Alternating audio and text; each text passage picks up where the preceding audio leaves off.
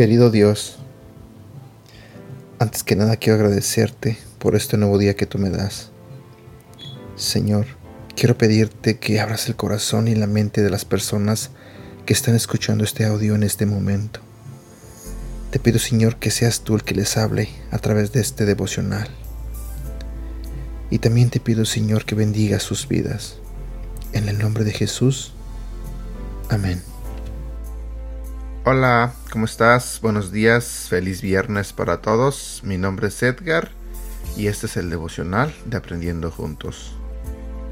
Los creyentes famosos.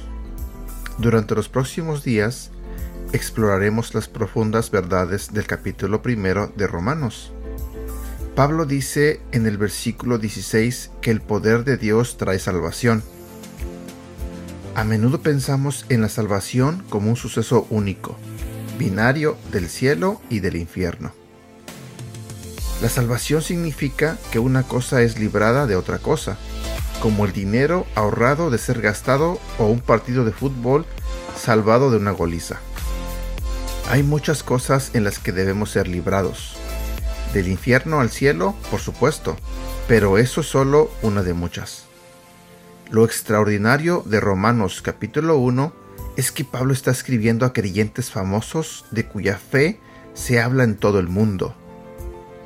Ellos ya han recibido el tipo de salvación que a menudo identificamos como el boleto al cielo.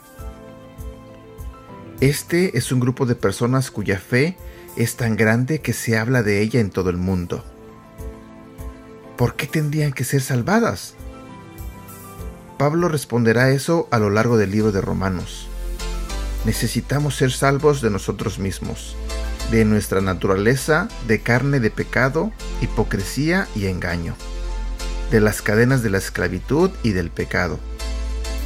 Fuimos liberados del pecado a través de Cristo, pero debemos caminar por la fe todos los días para experimentar esa liberación. Lo contrario de vivir por fe es vivir por sí mismo es decir, por orgullo.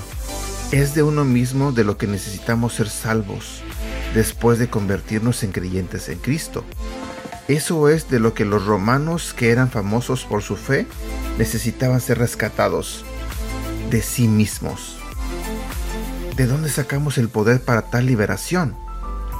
Del poder resucitado de Jesús.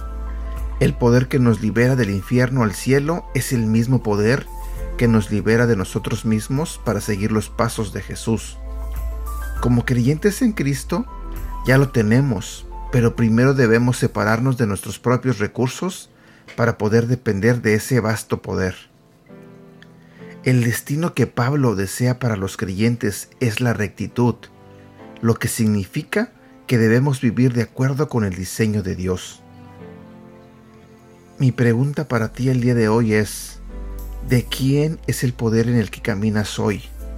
¿Tuyo o de Cristo? Versículo para recordar. Romanos capítulo 1, versículo 16 y 17.